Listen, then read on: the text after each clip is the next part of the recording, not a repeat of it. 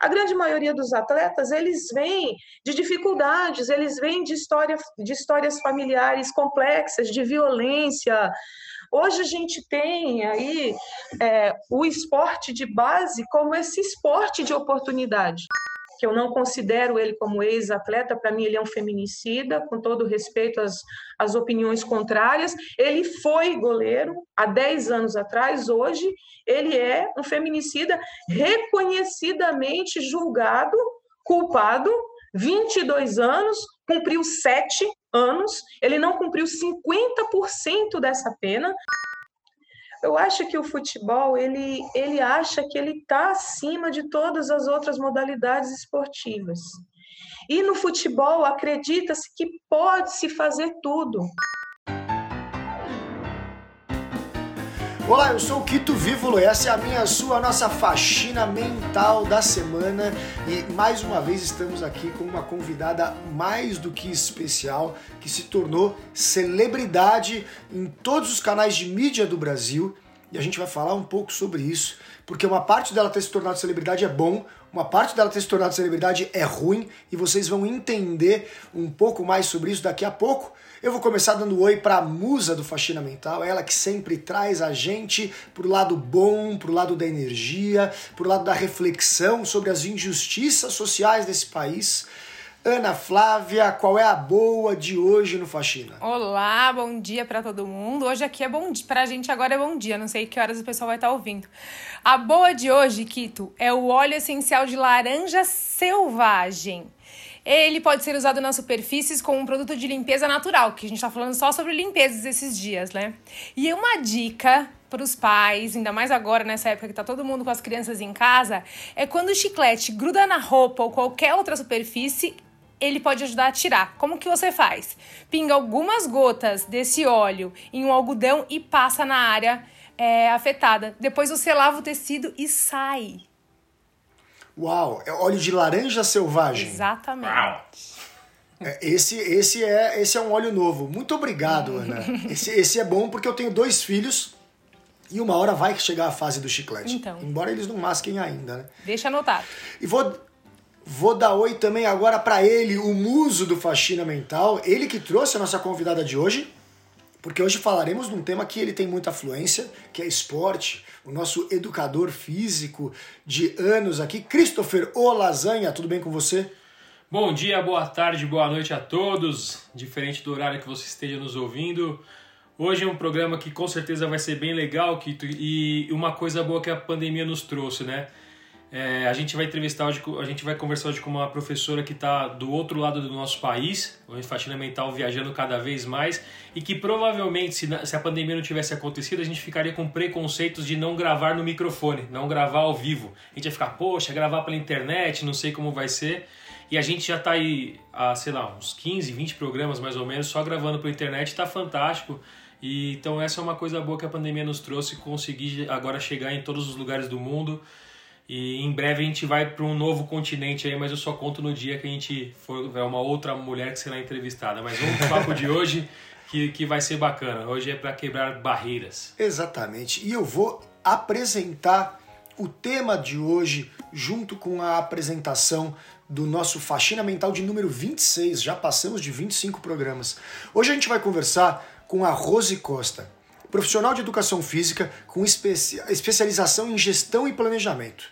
Ela é professora concursada no estado do Acre, onde ela está agora, com 30 anos de exercício.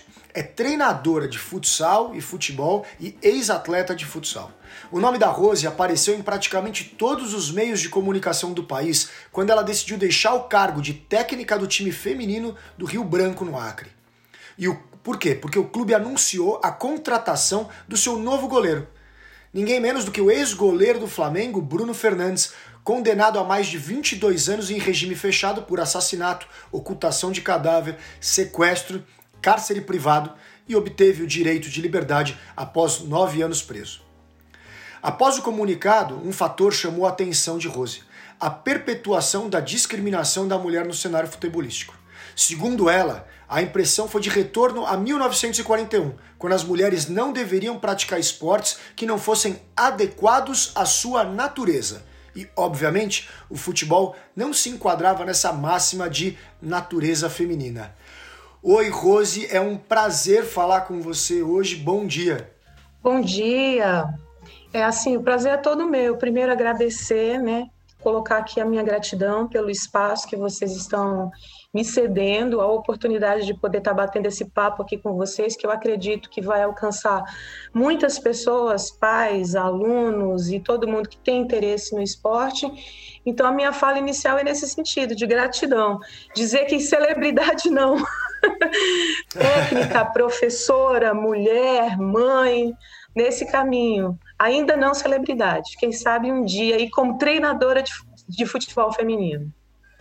Com certeza, como referência no futebol Isso. feminino, porque é o próprio futebol feminino, muitas vezes, na, com, nos treinadores, falta referência feminina, né, Rose? Eu vou, te, inclusive, começar te fazendo essa pergunta antes da gente falar especificamente do caso do, do, do, do goleiro Bruno e da sua saída do, do Rio Branco, como foi a sua carreira para você escolher num país como o Brasil, onde o futebol é tão famoso, mas ao mesmo tempo é tão preconceituoso, como foi optar por uma carreira no futebol feminino, longe dos grandes centros, é, no Acre, é, Quais as dificuldades e quais as alegrias que você teve nesse trajeto?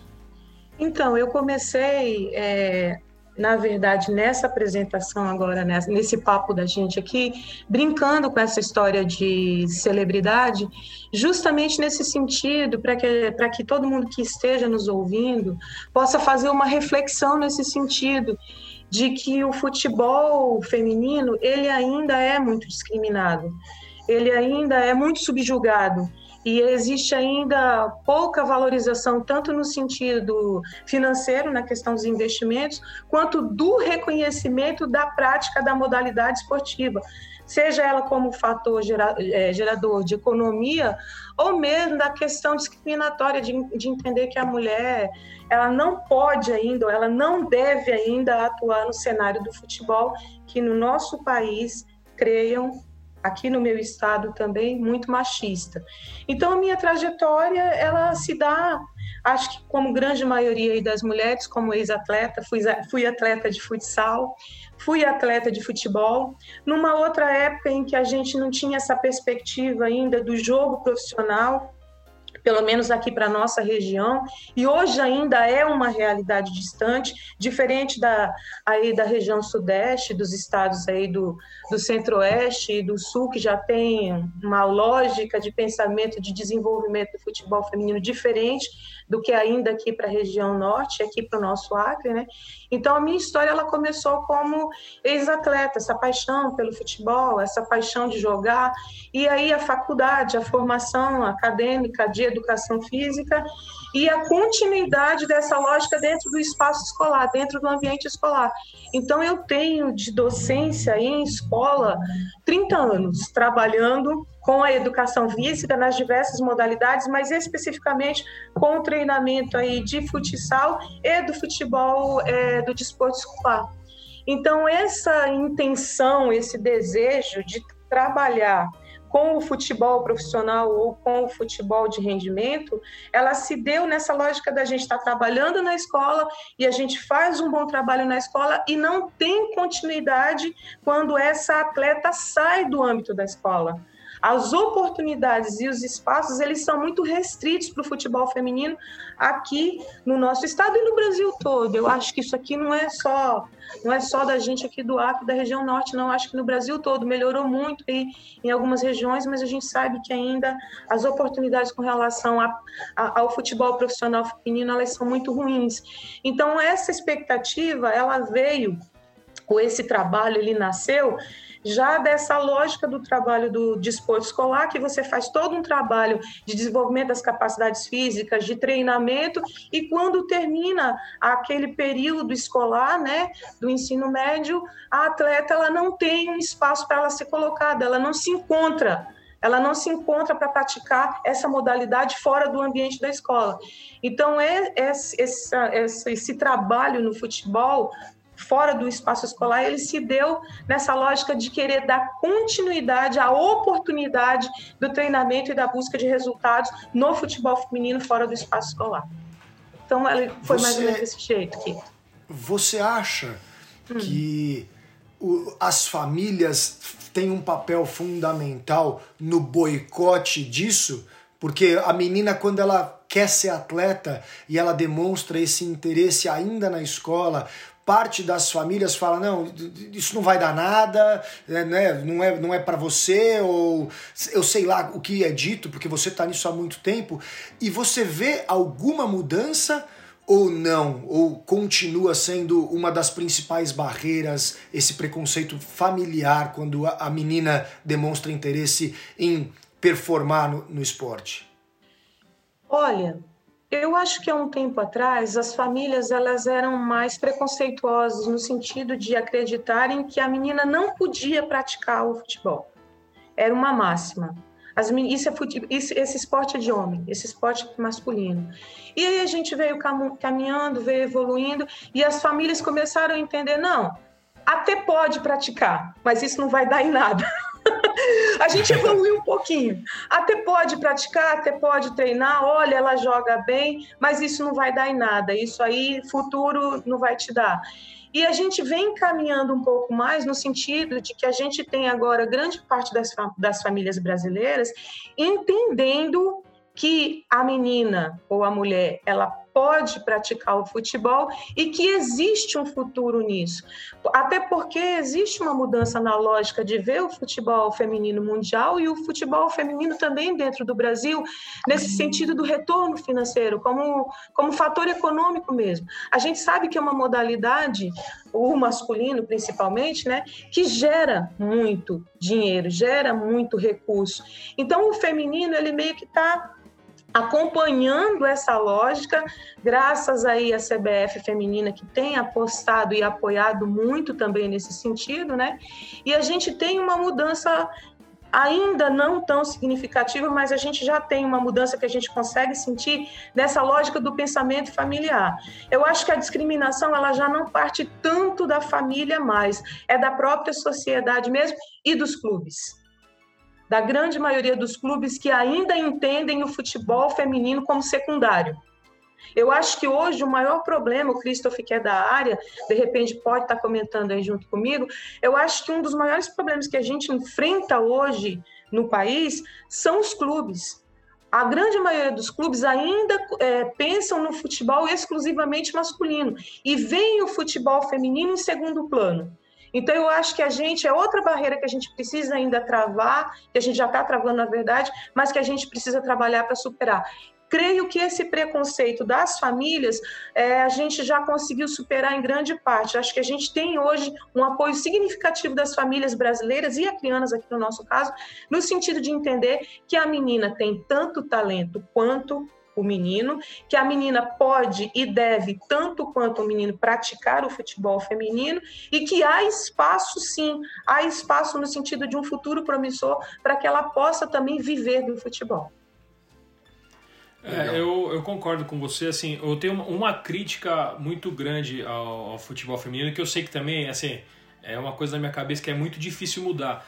Mas para mim, o primeiro passo que deveria ser dado, porque esse desinteresse dos clubes e tudo mais, Óbvio que existem os interesses, mas eu acho que porque, assim como nos outros esportes, tanto o basquete como o handball, como alguns outros, existem adaptações entre o masculino e o feminino, existem diferenças no jogo, peso da bola, tamanho do, do espaço, tamanho do gol.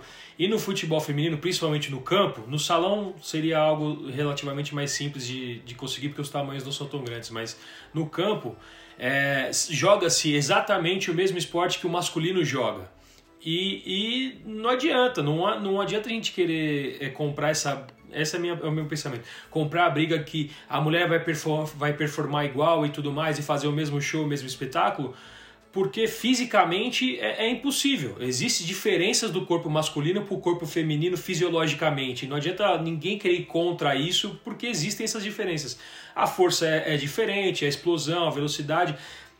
E as dimensões hoje de um campo, elas são feitas para o masculino, elas são criadas, o futebol é enraizado no, no, no masculino. E para mim, a bola deveria ser um pouco mais leve, a dimensão do campo talvez um pouco menor, o gol um pouco menor. O gol hoje em dia, você vê jogos que não. Até de seleções, a Copa do Mundo Feminina foi um sucesso lá na França.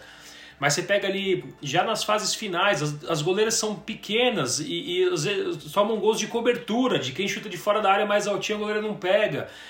Poxa, isso, isso deveria ser pensado muito rapidamente por esse pessoal da CBF feminina.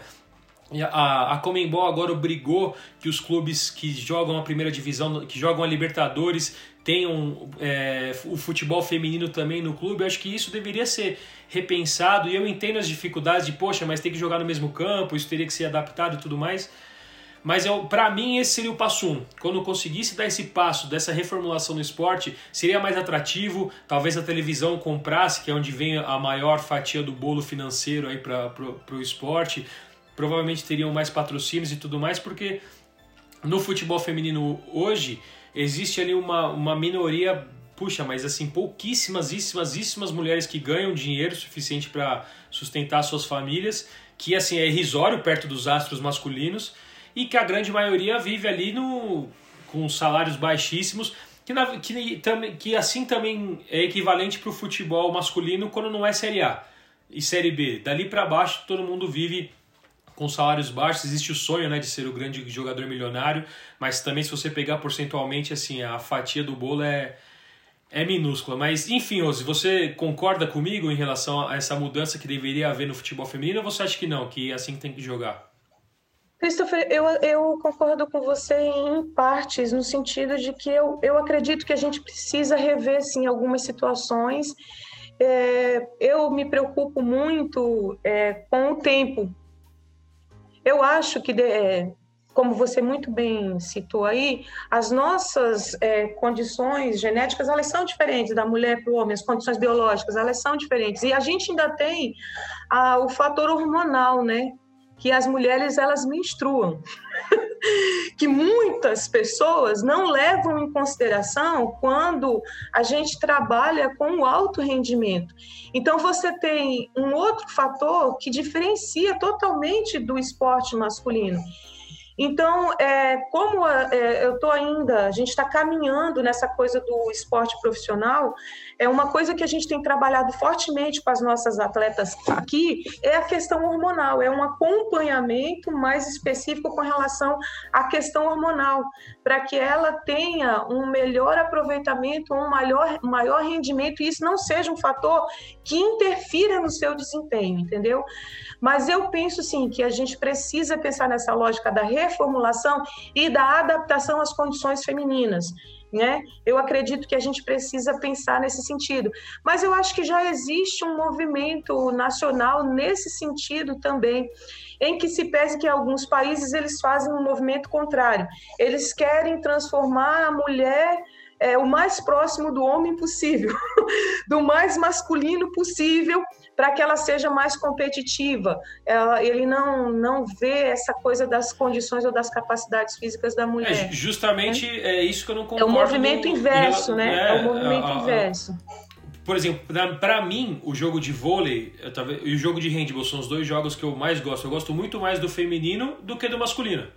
Tem, sei lá, é mais bonito plasticamente, é mais bem jogado. No vôlei, principalmente, a violência da bola não é tão forte, então acontece que tem mais ralis, tem mais jogos. No masculino, hoje em dia, a ignorância é tão grande, é tão físico, que uma cortada é uma cortada. Ponto pra cá, ponto pra lá, acabou e o jogo fica meio meio que assim. Então, por isso que eu, eu, eu acredito nisso, que se houvesse pequenas adaptações no futebol feminino, seria muito mais bonito e muito mais gostoso de assistir, e aí as coisas caminhariam de uma forma mais legal. Deixa eu fazer uma pergunta para Rose, que é um assunto que eu converso muito com o Christopher. Quem me ouve agora e gosta muito de futebol, prepara o seu coração porque você ouvirá coisas muito fortes agora. O futebol, na minha opinião, é o mais mal organizado, planejado e dirigido de todos os esportes que eu conheço. Concordo o basquete, né? grau. Né? O basquete, o handball, o, o, o, futebol americano, essas modalidades que em outros é, países, é, o rugby, que em outros países lotam estádios, todos esses esportes evoluíram. Você pega o futebol americano, e eu gosto muito de usar os americanos, porque os americanos. Por que, que se paga tanto no esporte? Porque tem público, porque tem venda de produto e porque tem televisão. Por que, que tem produto televisão? Porque você cria astros. E é importante a gente falar disso agora, porque daqui a pouco a gente vai falar do, do, do da contratação do goleiro Bruno, e, e aí esse tema talvez seja importante. Você cria estrelas, você cria pessoas que a criança sonha ser. Você cria indivíduos que o menino, a menina, quando pequeno, eles sonham ser, eles cortam o cabelo igual e tal. No é, basquete, no, no futebol americano, as regras vêm sendo adaptadas há anos para tornar o espetáculo mais atraente. Então, é, isso é uma coisa que torna o, o, o, esporte mais agradável, mais dinâmico. Então, eu gosto muito de dar o exemplo do futebol americano porque eles revêem as regras anualmente. Quando o, o jogo fica muito físico e aí conseguem neutralizar, por exemplo, a figura do quarterback, que é o cara que faz a plástica do, do jogo, eles começam a criar regras de proteção a esse jogador. Por quê? Porque ele precisa ter condição de jogo para que o jogo tenha plasticidade, para que o jogo tenha dinamismo, para que os placares sejam altos. Então eu estava falando para o Christopher, assistir um jogo do Campeonato Brasileiro agora. A gente ligou a televisão outro dia, a gente ficou conversando e eu juro para você, se tivesse ligado um jogo de golfe que eu conheço pouco as regras e não sou... E o jogo de futebol, a gente ia dar a mesma atenção para televisão, porque era monótono. As coisas não evoluíam, as coisas não aconteciam. Jogo, estou falando de futebol profissional masculino, que teoricamente, teoricamente não, ele gira milhões. E aí a minha pergunta, Rose, você não acha que o futebol precisa parar para repensar a regra?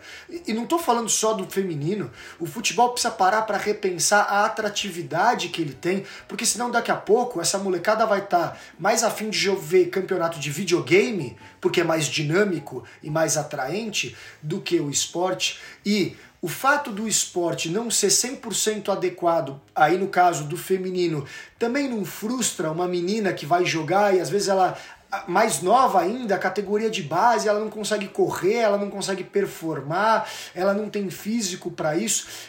Você como gestora, né, você tem uma especialização em gestão, não é importante levantar essa discussão de nós temos que olhar para o futebol como uma atração e repensar para que ele seja atraente? Antes da Rose responder, eu fiz educação física também. Acho que é, mas eu, eu acredito e até eu, meu irmão se formou depois de mim. A, a matéria de futebol ela era uma, uma matéria optativa. Eu, por exemplo, não fiz futebol. Então, eu acho que a academia não discute futebol. Eu fui obrigada a fazer vôlei e eu tive que discutir sobre as regras, sobre como aquilo funcionava e a adaptação em todas a, né, feminino e masculino. Eu fui obrigada a fazer natação, eu fui obrigada. Agora, futebol eu não fui obrigada. Eu acho que a academia, lá atrás, lá, na, lá, na, lá no estudo, no ensino da educação física, tira a, o futebol como uma obrigação. Então, eu e nenhuma das minhas amigas fizemos. Então, a gente nunca discutiu futebol. Eu nunca discuti futebol como educação, como movimento de é, inclusão. Futebol nunca foi uma coisa discutida. Então, eu acho que isso também gera um pouco de do que você está falando. Talvez a gente não consiga chegar muito além, porque nem a academia dá o valor do futebol que ela merece. Talvez a televisão, o patrocínio, demais mas a, a própria faculdade dá menos. Desculpa, Rose, só só para. Não, assim, da pergunta do Quito e da fala da Ana, é, surgem diversas ideias aqui, diversas falas nesse sentido. Bom, primeiro com relação à academia, à faculdade. A época que eu cursei é, também não era a disciplina de futebol, ela era oferecida, mas ela não era obrigatória. Mas eu acho que Deus, ele estava sempre botando a mão no meu caminho, porque eu fiz faculdade com um grupo de mulheres praticantes do futebol. Eu acho que tinha umas cinco atletas, assim como eu, ou ex-atletas, ou atletas que praticavam e que gostavam de jogar o futebol. E a gente fez um movimento à época e o futebol ele ficou como disciplina obrigatória, independente de gênero, ainda quando eu cursei a educação física aí um tempo atrás. Né? Então, todas nós fizemos o futebol, em que se pese que algumas ficavam na beira do campo meio chateadas, mas todo mundo foi, foi uma, ela se tornou uma disciplina obrigatória. E para nós, enquanto acadêmicas, né, a época foi uma conquista. A gente entendeu como uma conquista, Ana, porque assim como você, eu entendo que a gente, quando entra na academia ou entra na universidade, é, você entrou para ser um profissional daquela área. Então, você, independente da afinidade que você tenha, eu, por exemplo, não tenho tanta afinidade com o nado, com a natação, mas eu fiz a disciplina que era obrigatória né? Eu era ao inverso, entendeu? Então, quando você decide ser uma profissional, quando você vai para a academia, eu acredito que todas as disciplinas elas devem ser oferecidas e elas devem ser obrigatórias, independente da tua afinidade, principalmente no curso de educação física. Depois que você fez a formação acadêmica, aí você especializa naquilo que você acha que entende melhor, que você tem afinidade, ou que você acha que vai te render mais financeiramente. Isso aí vai depender da sua cabeça, né? Então, eu acho que isso foi um ganho para a gente. Com relação ao futebol, Quito, dessa situação de. Bom, o que, que eu acho? Eu acho que nós nascemos com a ideia, nós todos nascemos com a ideia de que nós somos o país do futebol. Isso virou uma máxima. E a gente acredita, a gente cresce acreditando nessa máxima, que a gente sai do ventre da mãe da gente batendo bola e fazendo gol, e que todo mundo sabe fazer isso, e que é o esporte do nosso país. E isso trouxe para a gente uma soberba tão grande que a gente não consegue olhar para a modalidade esportiva como a gente olha para as outras modalidades com a humildade que a gente olha para todas as outras, outras modalidades e que as outras modalidades vêm numa crescente, vêm numa crescente, vêm numa crescente, e o futebol não. A lógica é essa: o futebol, aos meus olhos, é a minha humilde opinião enquanto professora, a gente chegou num patamar e a gente estagnou, a gente parou. E os outros países, eles estão engolindo a gente, eles vêm numa crescente de evolução, de trabalho de melhoramento de, dessa lógica que você colocou aí, é, é, como, é, como atleta mesmo, sei lá, no sentido que, que a gente pensar, mas o que eu acho é que ele fica concentrado na mão de poucos ainda, esses poucos acreditam que são donos da prática, que são donos do futebol, e eles não conseguem mensurar o quanto a gente está regredindo, o quanto a gente está parado em comparação ao, aos outros países. Você falou que teve assistindo um jogo, eu também, aqui em casa eu tenho dois filhos que são apaixonados pelo futebol, né? E uma filha que também é apaixonada pelo futebol, então a gente assiste futebol muito, muito, muito.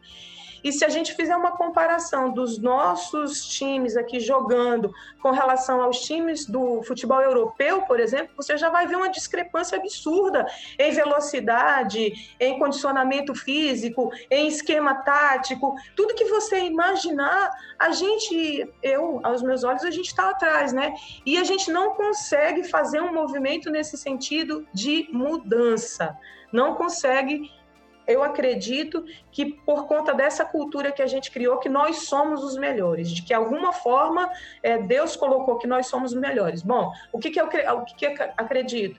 Que a gente de fato tem um dom de talento natural para a prática dessa modalidade, mas que a gente precisa melhorar essa lógica de só ter o dom. É aquela coisa, é, ó, você dá a vara, mas você não ensina a pescar. Tem que ensinar a pescar, tem que trabalhar, você tem que é, tudo é questão de treinamento, de questão de evolução.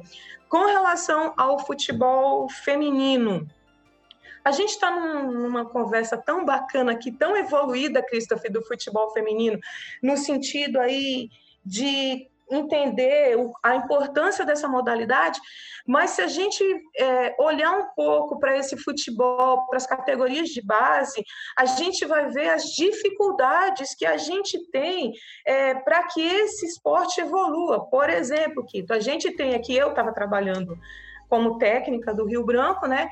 E todas as minhas atletas do profissional, elas trabalhavam durante o dia e treinam em horários esporádicos, porque a gente não tem aqui ainda no nosso estado, ouso dizer, nenhum clube que remunere profissionalmente um atleta do futebol feminino.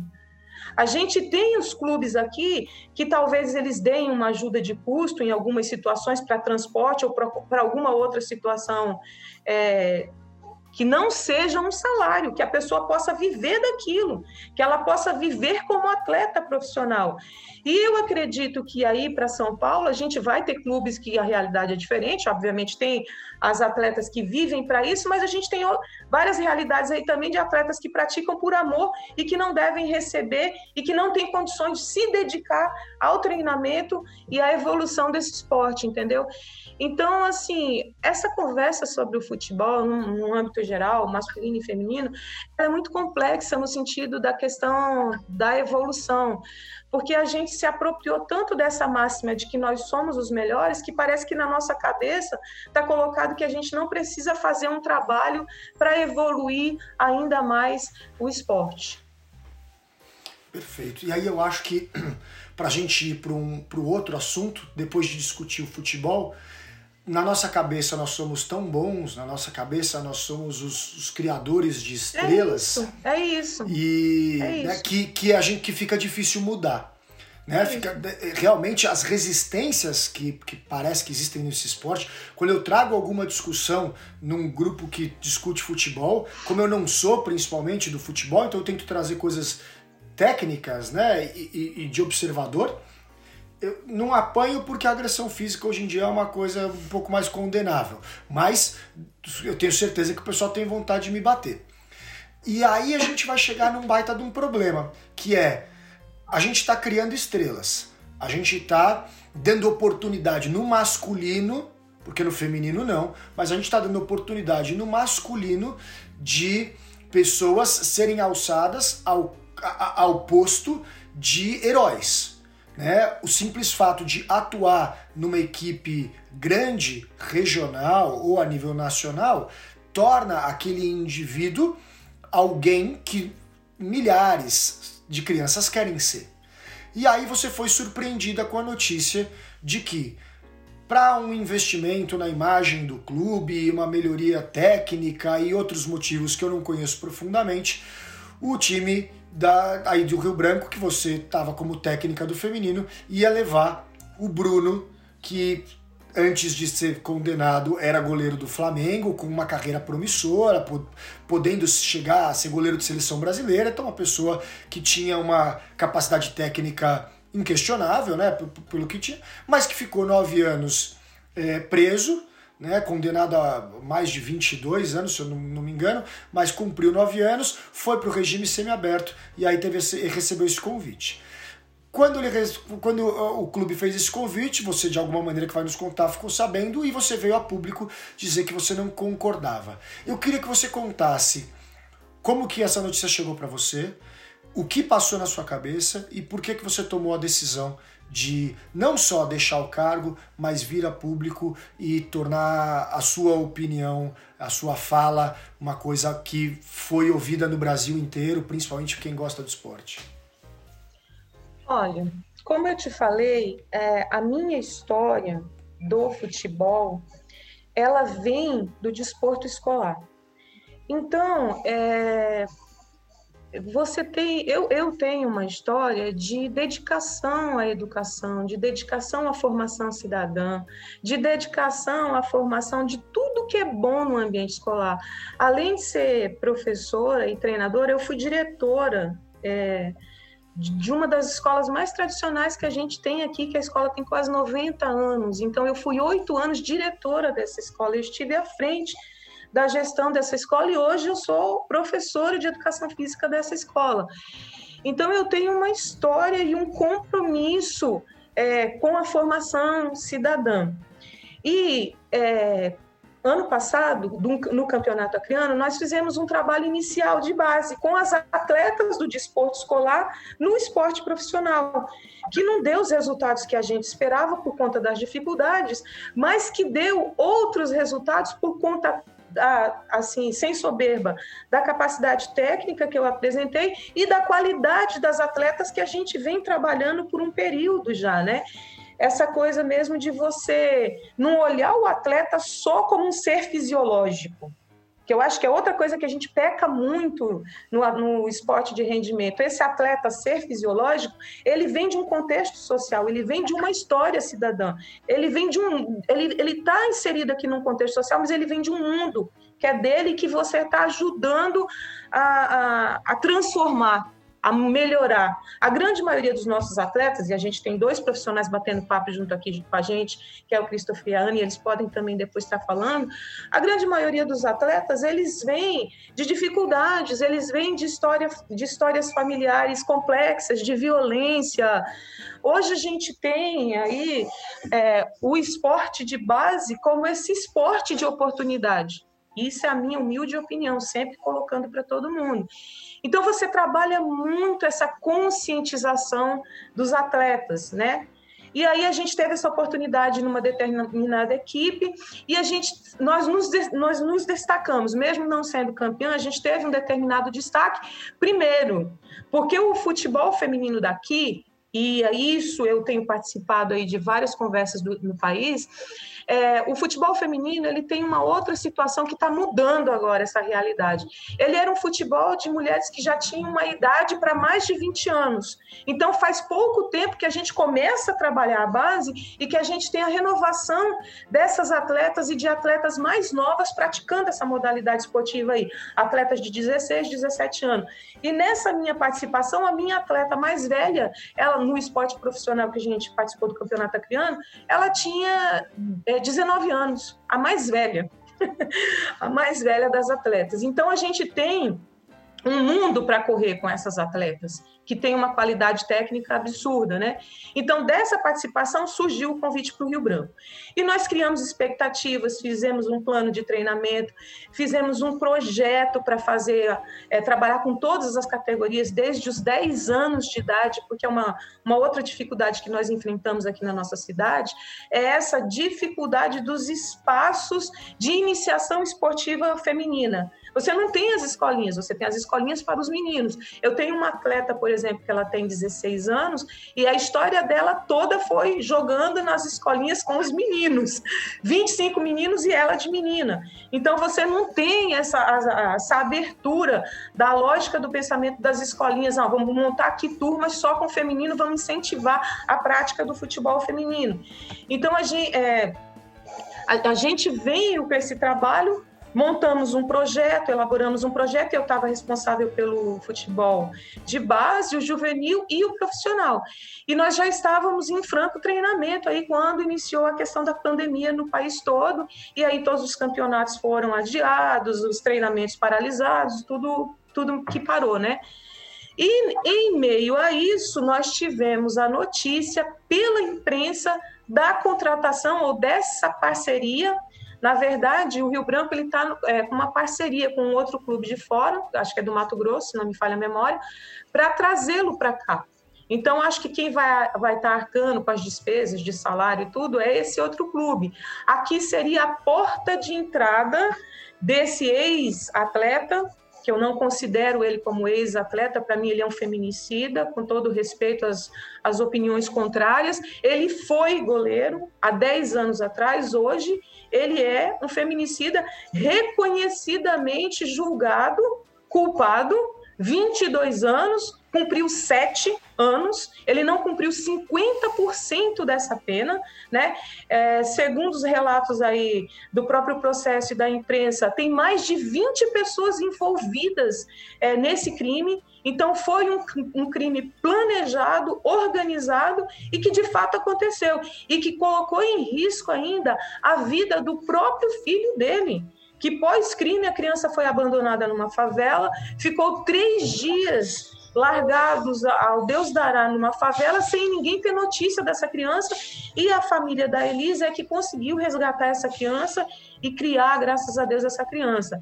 Então, como eu disse a vocês, eu venho de uma história de formação acadêmica da educação física, então eu tenho as questões éticas e morais muito fortes em mim, assim como os outros profissionais que estão aqui junto com a gente.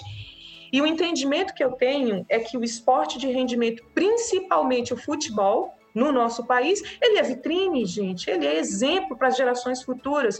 Como que eu, enquanto professora técnica do feminino, que você lida com diversas histórias, você vai estar trabalhando ao lado de um feminicida culpado, julgado.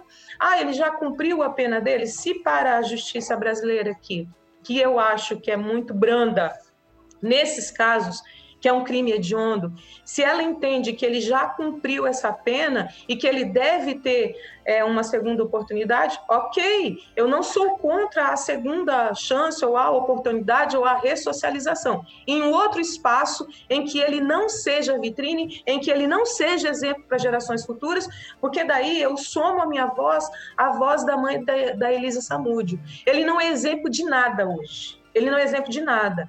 Ela relatou que tem um ano, mais de um ano e meio que ele já saiu da, da prisão e que ele me parece que está contratado por essa empresa e que ele nunca ajudou o filho.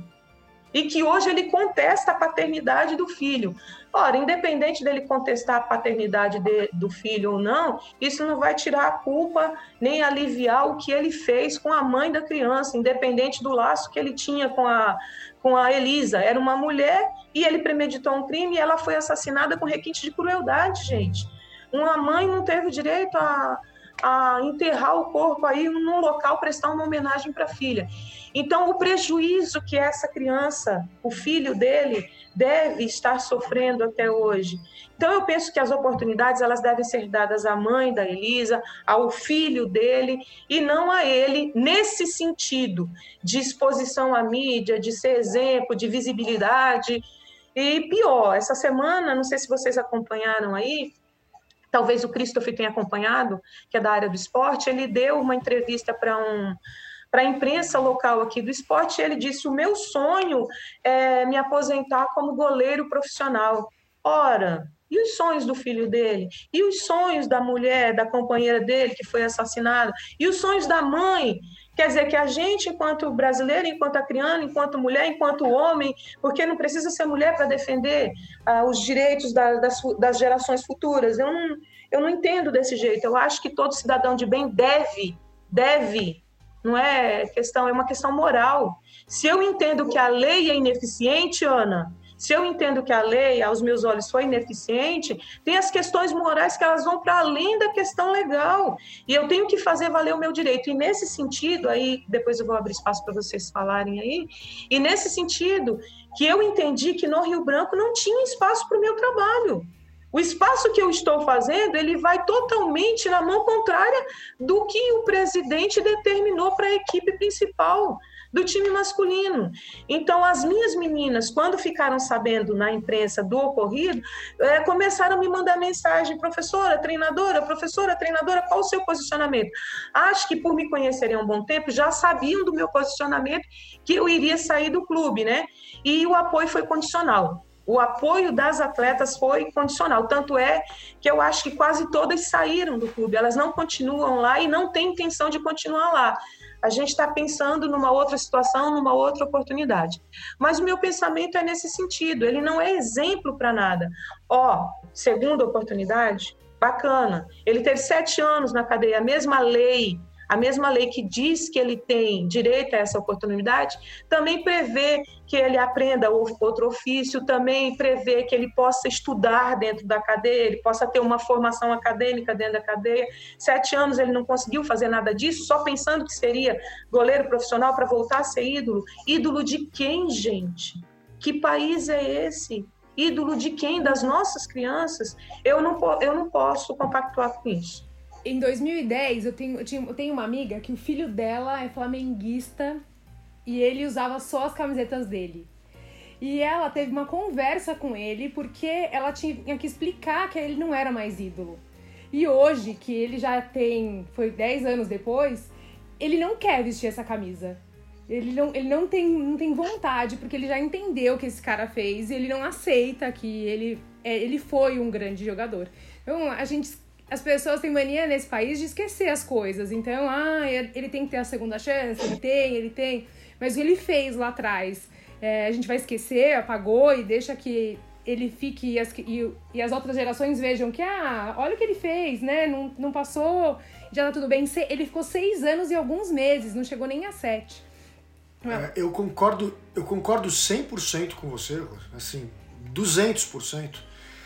É, voltando aos esportes fora do Brasil, o ano passado, se eu não me engano, eu esqueci de pesquisar porque eu lembrei disso agora. Teve um atleta de futebol americano que era o número um para ganhar o título nos Estados Unidos. O time tinha contratado ele e, e assim, para ganhar título. Então nós não estamos falando de um cara qualquer. Saiu um vídeo dele agredindo uma mulher num hotel. Uma câmera de hotel pegou um vídeo dele dando um chute numa mulher. Ninguém ouviu o áudio, ninguém sabe o que aconteceu, mas fato é, ele agrediu uma mulher. Se ele foi agredido antes, o que aconteceu, ninguém sabe. O time desvinculou o atleta do time em, em 24 horas. Falou: este atleta não faz mais parte do nosso do, da nossa equipe.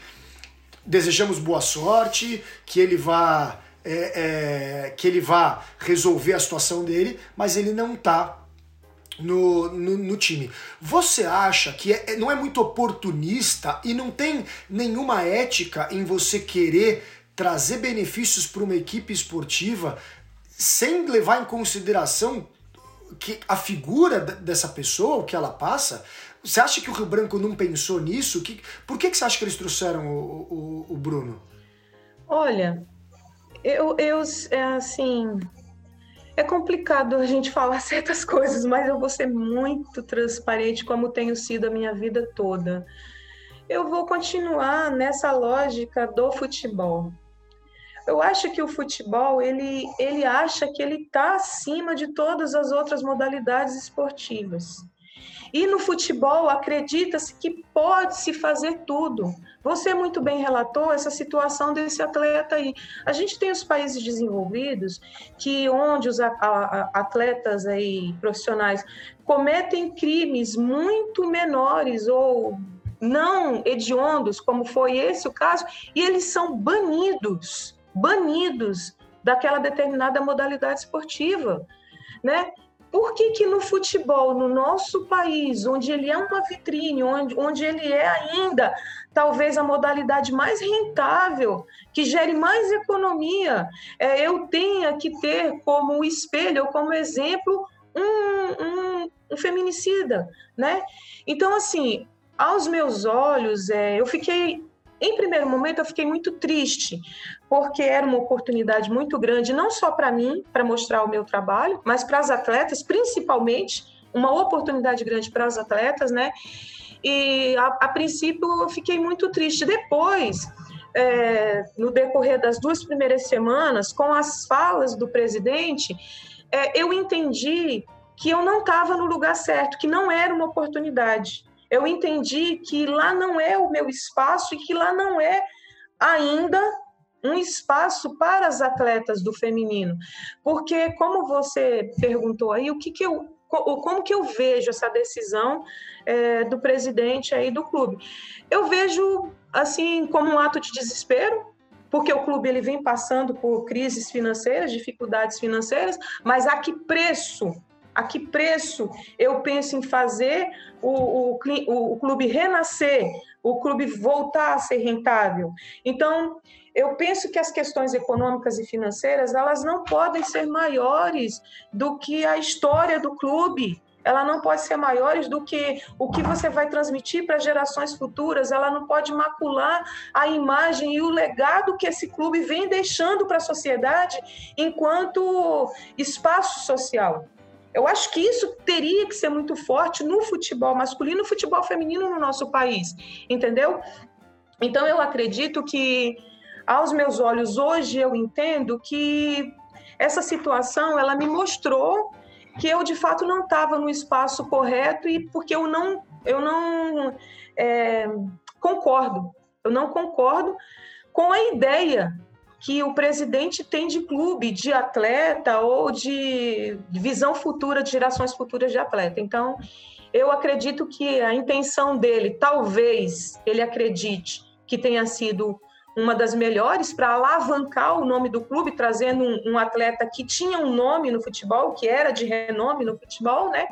E que trouxe uma imagem muito negativa. O que a imprensa tem nos mostrado nesses últimos dias, não só a Criana, mas a nacional, é que a decisão dele foi muito ruim, foi muito infeliz porque trouxe é, um aporte negativo muito grande para a imagem do clube.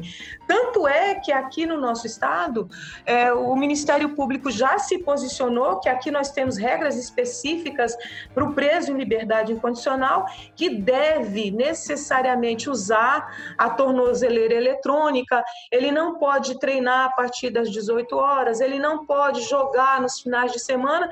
Então, isso trouxe um entrave muito grande para essa ideia maravilhosa que o presidente do Clube Rio Branco trouxe, porque eu não sei como que ele vai fazer para que essa grande contratação aí atue de fato no campeonato acriano, porque vai ter que mudar toda a logística do campeonato acriano para que ele possa é, efetivamente jogar, entendeu? Então eu, eu sinceramente eu estou esperando o desenrolar dos próximos capítulos aí para eu ver. É, eu também estou esperando desenrolar e é, é maluco, ele vendeu a mãe, né, para conseguir algo para o clube, não, não é esse o caminho. Eu fico, eu fico triste, é, principalmente por, por você e pelo seu time, que, que, que deveria ser o oposto, né? Você, você como mulher, né? Como mulheres tiveram que se retirar de um espaço que havia sido conquistado. Aí mais uma vez o futebol feminino, mais uma vez a mulher, mais uma vez a professora, mais uma vez a mãe deu um passo para trás porque apareceu nesse caso aí um mega num babaca e vocês tiveram que recuar para talvez aí vão tentar se esforçar agora, começar um novo projeto em outro lugar e, e todas as dificuldades que isso vem junto e, e não é simples.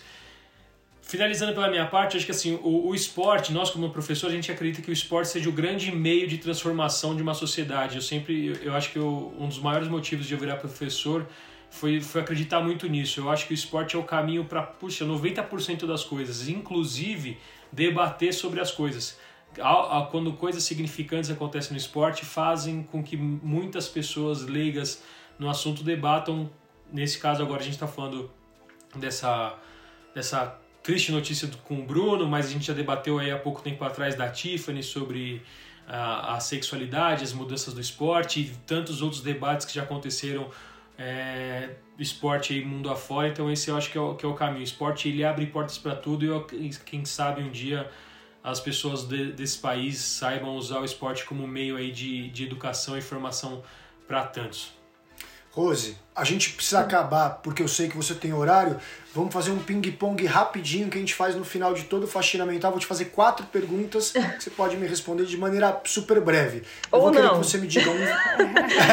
eu vou querer que você me diga um valor que você leva para sua vida toda. Vou querer que você me diga um talento que você tem e que você se orgulha desse talento um medo que você tem na sua vida e um grande sonho, começando com um valor. Qual o seu, seu grande valor?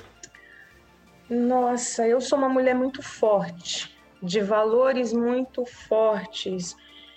Um valor que eu tenho, eu acho que eu acho que é a justiça eu acho que é o maior valor que eu trago comigo. Eu acho que independente da situação, a justiça ela tem que prevalecer no sentido assim fidedigno da palavra. Não só essa situação da justiça legal, mas da justiça moral. E a gente precisa de justiça no nosso país. A gente precisa é, entender. Se eu puder citar dois, você diz só um, mas o outro é igualdade. O nosso, o nosso país carece de justiça e ele carece de entender uh, o sentido amplo dessa palavra igualdade. A gente precisa de igualdade nesse país. Não é porque eu sou mulher que eu não tenho capacidade, não é porque eu sou negra que eu sou bandido, não é porque isso, entendeu? A gente tem que parar de fazer é, esses pré-conceitos. Eu acho que eu acho que eu entendo perfeitamente. Eu acho que nesse caso o seu significado de justiça ele vem junto de igualdade, né? Porque não se tem justiça sem igualdade, né? No sentido mais amplo da palavra. Talento. Qual o seu grande talento? Caraca. Oi, vai ficar parecendo que eu sou. Cara, eu sou muito boa no que eu faço, porque eu me dedico absurdamente. Eu me dedico a estudar, eu me dedico a pensar, eu me dedico a, a melhorar, a saber como que eu vou melhorar aquela situação. Então, se eu quero ser treinadora de futebol, eu vou ser treinadora de futebol no melhor sentido do que isso se traduz. Eu vou buscar, eu vou pesquisar, eu vou me dedicar, eu vou estudar. Agora mesmo eu vou fazer um curso da CBF porque eu quero e eu vou ser uma das, das técnicas de futebol do Acre que um dia a gente ainda vai voltar a conversar muito, se Deus quiser, porque eu estou amando esse papo aqui, e a gente vai falar um pouco mais sobre a minha história como técnica, com um pouco mais é, assim de história para contar. Então, Rose, eu vou começar a campanha para que você seja técnica da seleção brasileira de Nossa, futebol feminino. Deus te ouça. Porque com, com o que você tem de experiência, com o que você tem de coragem, com o que você tem de empenho, eu tenho certeza que não, não, não dá para ter ninguém melhor do que você. Podem ter pessoas tão boas que eu talvez não conheça, uhum. mas melhor do que você, eu te garanto que não dá para ser. Obrigada. Vamos lá, Rose. Qual o seu, qual o seu grande medo na vida hoje em dia? Cara, eu acho que essa é a pergunta mais difícil para mim, porque eu não tenho medo. Aqui, a minha família, as minhas irmãs, meu marido, meus filhos, minhas filhas, é uma coisa que eles sempre dizem: mãe, a senhora precisa ter um pouco de receio de algumas coisas. Eu não tenho medo. Talvez, talvez, é, talvez o, o medo que eu possa ter é de não viver tudo que eu penso que eu preciso viver, porque eu vivo sempre o hoje como se fosse o último dia, com muita responsabilidade, com muita integridade, mas eu vivo intensamente, cara. Se o dia para mim tem 24 horas, eu vou trabalhar tudo que eu preciso trabalhar, tudo que eu quero fazer, eu vou amar todo mundo que eu preciso amar, independente se a pessoa me ame ou não e eu e eu tô sempre buscando mais. Então eu vivo muito intensamente. Medo, ele não faz muito assim parte da minha rotina, mas talvez um dos medos seja esse de não viver, de não viver tudo aquilo que a gente pode e deve viver. Eu acho que deve ser isso, mas eu vivo muito intensamente. Bom. E qual o seu grande sonho? Meu grande sonho. Hoje eu sou uma mulher muito realizada, muito. Eu tenho quatro filhos maravilhosos, maravilhosos, maravilhosos, um marido maravilhoso, maravilhoso, uma família. O meu sonho hoje seria que as atletas do futebol feminino aqui do nosso estado tivessem oportunidade de mostrar o talento delas, que um clube abraçasse. Hoje é o meu sonho. A gente, depois desse episódio, não recebeu convite de nenhum clube para dar continuidade ao nosso trabalho, nessa lógica que eu te falei, dos clubes serem espaços muito fechados e dessa lógica masculina. Então, hoje eu não estou pensando em oportunidade para mim, eu penso em oportunidade num espaço para elas em que seja feito o trabalho pelo menos semelhante ao que a gente estava fazendo, porque a gente tem atletas aqui, eu não, eu não tenho dúvidas de afirmar que eu tenho atletas aqui que têm condições de participar do sub-17 da seleção brasileira. Eu não tenho dúvida nenhuma, nenhuma de afirmar isso. Não tem a oportunidade de participar para ter visibilidade aqui, para poder ser vitrine para fora, mas que tem condições é, táticas, técnicas e físicas, tem, eu não tenho dúvida disso. Eu conheço bem o futebol feminino brasileiro. Eu andei bastante, eu conheço bem. Então, o meu sonho hoje não é meu, é nosso é que elas tivessem essa oportunidade, que elas tivessem um espaço para a gente dar continuidade ao trabalho com elas, nessa lógica da formação cidadã, sempre pensando nisso, gente. A gente não forma só atleta, a gente forma geração futura, a gente forma cidadão que vai estar tá convivendo com todo mundo aí no mundão velho de Deus aí, Quinto. Entendeu? É. Só reafirmo que você tem tudo que precisa para ser uma das maiores técnicas do Brasil, porque quando o nosso sonho é o sonho dos outros, né? quando o nosso sonho é poder realizar os outros, isso mostra que técnico é isso. Técnico trabalha para a equipe, técnico trabalha para desenvolver os outros, técnico trabalha para que cada um atinja o seu maior potencial. E é isso, foi um baita de um prazer conversar com você, Rose. Foi um dos papos mais gostosos dos últimos tempos. Fico de novo super feliz de você ter dispensado esse tempo com a gente. E abro agora para você fazer suas considerações finais, porque eu sei que você está atrasada já quatro minutos e você precisa sair para o seu próximo compromisso. Gente, eu amei mesmo, de coração. Muito, muito. Eu acho que foi uma das entrevistas, ou um papo, nem vi como entrevista, na verdade. Foi mais um bate-papo muito, muito, muito legal, muito construtivo. Assim, acho que foi o espaço mais gostoso que eu participei, que eu me senti à vontade. Eu tô com uma ideia muito bacana.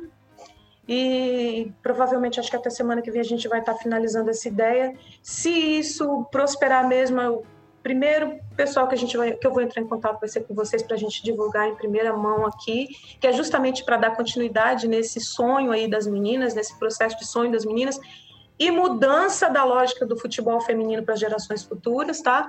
Mas finalizando, é, dizendo da minha gratidão pelo espaço que foi aberto, para que as pessoas me conheçam, porque também é, houve muita solidariedade, ainda há, mas também houve muita crítica negativa no sentido do oportunismo, no sentido da, e eu penso que as pessoas elas, elas talvez avaliam o próximo é, conforme o seu caráter. Eu penso mais ou menos desse jeito. Então, é, o espaço aberto pra, por vocês aqui, para que eu pudesse estar tá me mostrando, dizendo quem eu sou, a profissional que eu sou, a pessoa que eu sou, é, não tem preço. Né? Então fica a minha gratidão. E para além disso, da gente estar tá batendo esse bom papo sobre o esporte educacional, sobre a educação física que eu amo e sobre o esporte de rendimento, especificamente futebol feminino, tá? Então a minha gratidão, minha gratidão. Um beijo para todos aí que, que vão estar nos ouvindo e que venham muitos mais papos gostosos e agradáveis como esse, construtivos. Tomara. Obrigado, Rose. Gratidão. Queria agora também agradecer a, a, o meu muso do Faxina Mental, ele que trouxe a Rose para conversar com a gente, Christopher Olasanha. Considerações finais. Fantástico, né? Como sempre, uma hora é pouco. É difícil, é um assunto, imagina, que é um dos que eu mais gosto na vida, educação, esporte, futebol, tudo junto, né? Coisas que eu, que eu acreditei para minha vida durante muitos anos. Hoje eu continuo envolvido na educação só o esporte está um pouquinho de lado profissionalmente. É fantástico, queria agradecer a Rose, obrigado aí, espero que, que, poxa, tudo de melhor na sua vida, que você consiga atingir, que você consiga chegar a um clube de grande expressão no Brasil, quem sabe um dia, como que tu falou, você chegar na CBF, né, e conseguir tocar o coração daquele, daqueles caras que estão à frente hoje desse, do futebol. Aparentemente parece que mudou um pouco as coisas lá, né, pelas entrevistas que dão, mas eu infelizmente não, não acredito muito nisso. Eu acho que, que o futebol no Brasil é um pouco do reflexo do que é o nosso país. O dinheiro concentrado na mão de pouquíssimos, o poder na mão de pouquíssimos, e isso eles não, não espalham. Já não é fácil para quem está aqui no Sul e Sudeste, para você que está aí no, no Acre, é, as coisas se tornam ainda um pouco mais difíceis, mas quem vou rezar aqui, vou torcer para que seu trabalho você seja a Marta das técnicas, né? A Marta é a grande é a grande mulher atleta do futebol feminino que que a Rose seja a grande mulher técnica do futebol feminino. Capacidade com certeza não te falta. Muito obrigado e até uma próxima conversa. É isso aí, valeu lasanha. Agora, o, considerações finais dela, da musa do Faxina Mental, nossa poeta, ela que sempre traz algo de maravilhoso para encerrarmos os temas dos nossos programas. Ana Flávia, com você a palavra agora. Adorei, Rose. Que legal conhecer alguém que está tão longe fazendo um trabalho tão bacana. Hoje eu separei uma música que é da Cacau Fernandes, que eu não vou cantar, claramente. Mas eu vou ler um pedacinho dela. E ela começa assim, ó. Desde pequena, muito preconceito. Aqueles, aqueles papos, futebol não é coisa para mulher. Mas aprendi a dominar no peito, pôr no chão e responder com a bola no pé. O refrão é assim: qual é, qual é? Futebol não é para mulher. Eu vou mostrar para você, mané, joga a bola no meu pé. É um samba, que afinal de contas o futebol tem todo o lance com um samba. Procura na internet que a música é bem bonitinha. É isso, Kito. Essa música não, essa música não só é bonitinha, Ana, como essa música ela é, ela é uma delícia. É um baita de um samba tocado por mulheres, composto por mulheres, cantado por mulheres de mulheres que jogam, né? Ou seja, de jogadoras de futebol. E é isso. Eu acho que menos preconceito, mais acolhimento e a gente entender que a gente precisa dar oportunidades para que as coisas cresçam e evoluam, né? Então, gente que nem a Rose, gente que nem essas meninas que estão doando tempo, dedicação, saúde, dinheiro, tudo para o futebol, elas tinham que ter a oportunidade de, de mostrar isso. A gente precisa de um mundo mais amplo porque eu vejo minha filha, minha, se eu ligo a televisão e só tem homem jogando, talvez para ela ela não se sinta representada. Mas se eu ligar a televisão e tiver meninas jogando, ela vai se sentir representada. Talvez ela tenha mais vontade de jogar um pouco de futebol. Talvez isso aproxime ela de amigos, de, de tios, de primos que gostam de jogar futebol. E isso vale para o outro lado também, para coisas que são tidas como do universo feminino. É, um dos melhores amigos do meu filho cozinha, que é uma beleza. Até um tempo atrás, é, isso era uma coisa muito feminilizada, né? Você dizia que era coisa de menina. E hoje ele já disse que ele quer ser chefe de cozinha e o Eric adora quando vai na casa dele e, e o Phelps, né, que é o amigo dele, cozinha as coisas ou ele leva para a escola um novo experimento gastronômico. Então, um mundo com mais oportunidades, um mundo com mais igualdade, mas ao mesmo tempo, como disse o Christopher, um mundo em que a gente respeite também as diferenças que sim existem entre homens e mulheres, sem evidenciar. Porque evidenciar a diferença é ruim, respeitar a diferença é bom e dar oportunidade para todo mundo é fundamental. Eu sou Quito Vívolo, essa foi a minha, a sua, nossa faxina mental da semana. Siga-nos no Twitter, no Instagram, no Facebook, em breve no TikTok e por aí vai. É isso, uma ótima semana para vocês, valeu!